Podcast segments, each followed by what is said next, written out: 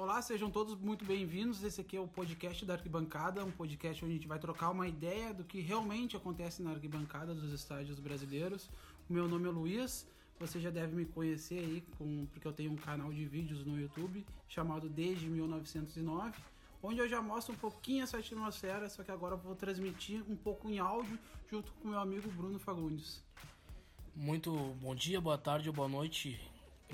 Interessa o horário que estejam ouvindo. Eu sou Bruno, mais conhecido como o Gordo Bruno, no mundo das torcidas organizadas. E é isso aí, a gente vai levando, a gente vai sempre tentar trazer um negócio bem espontâneo para vocês aqui. A gente não quer fazer um negócio forçado. É, a gente vai contar histórias, né? A gente sempre vai começar contando uma história. Sempre, praticamente tudo que a gente conversar aqui vai envolver futebol. Mas não só futebol, né, meu? A gente vai, vai contar piada, a gente vai dar risada, a gente vai falar de assunto sério.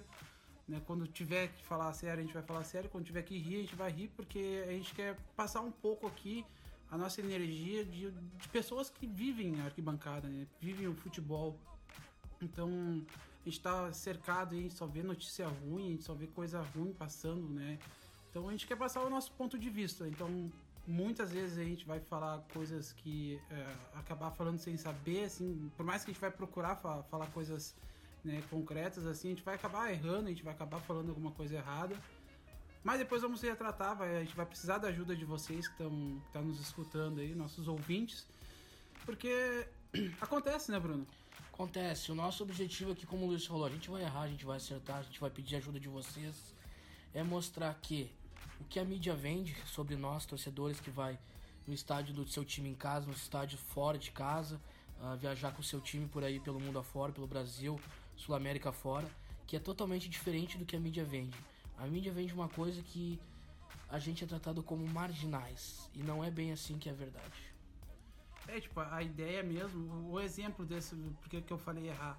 A gente, um exemplo bem, bem simples, tá? A gente vai como visitante no Alfredo Jaconi.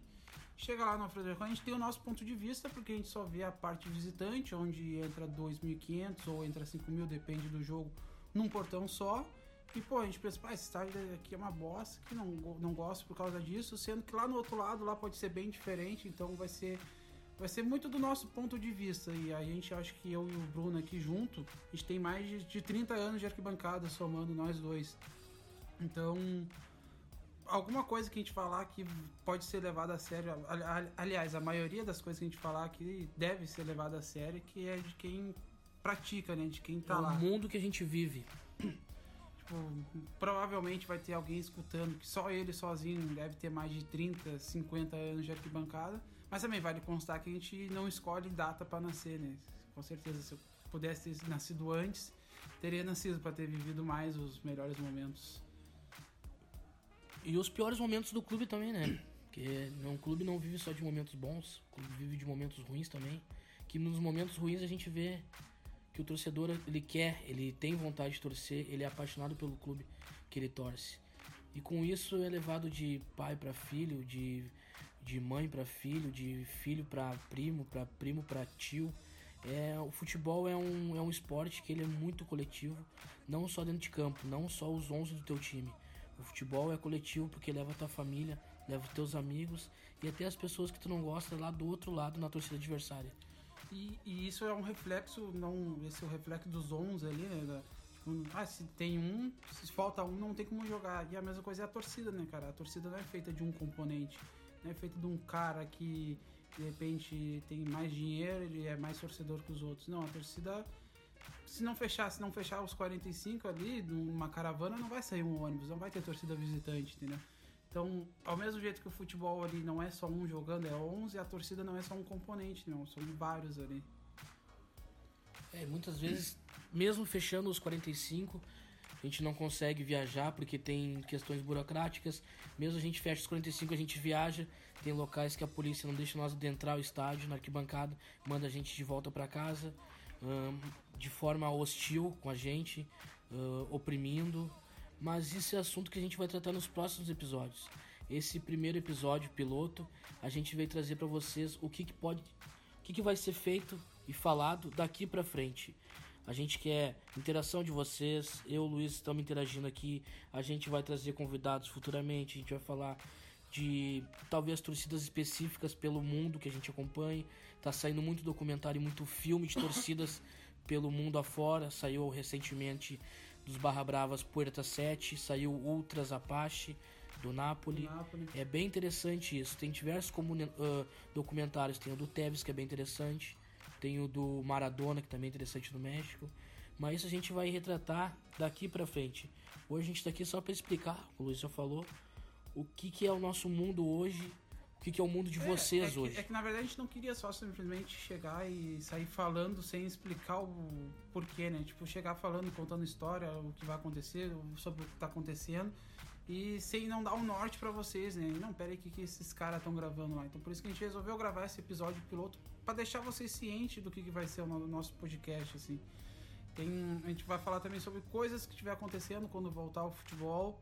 É, porque to, todo jogo, cada jogo é uma história, né? Cada jogo acontece uma coisa diferente. Então, é, é, pode pegar alguma coisa que vai acontecer num futuro jogo e tentar comparar com o que já aconteceu.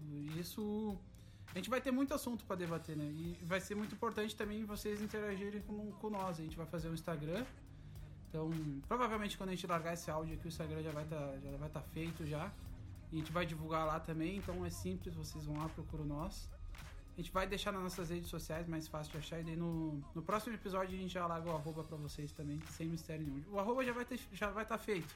Mas no próximo episódio a gente já larga pra vocês também.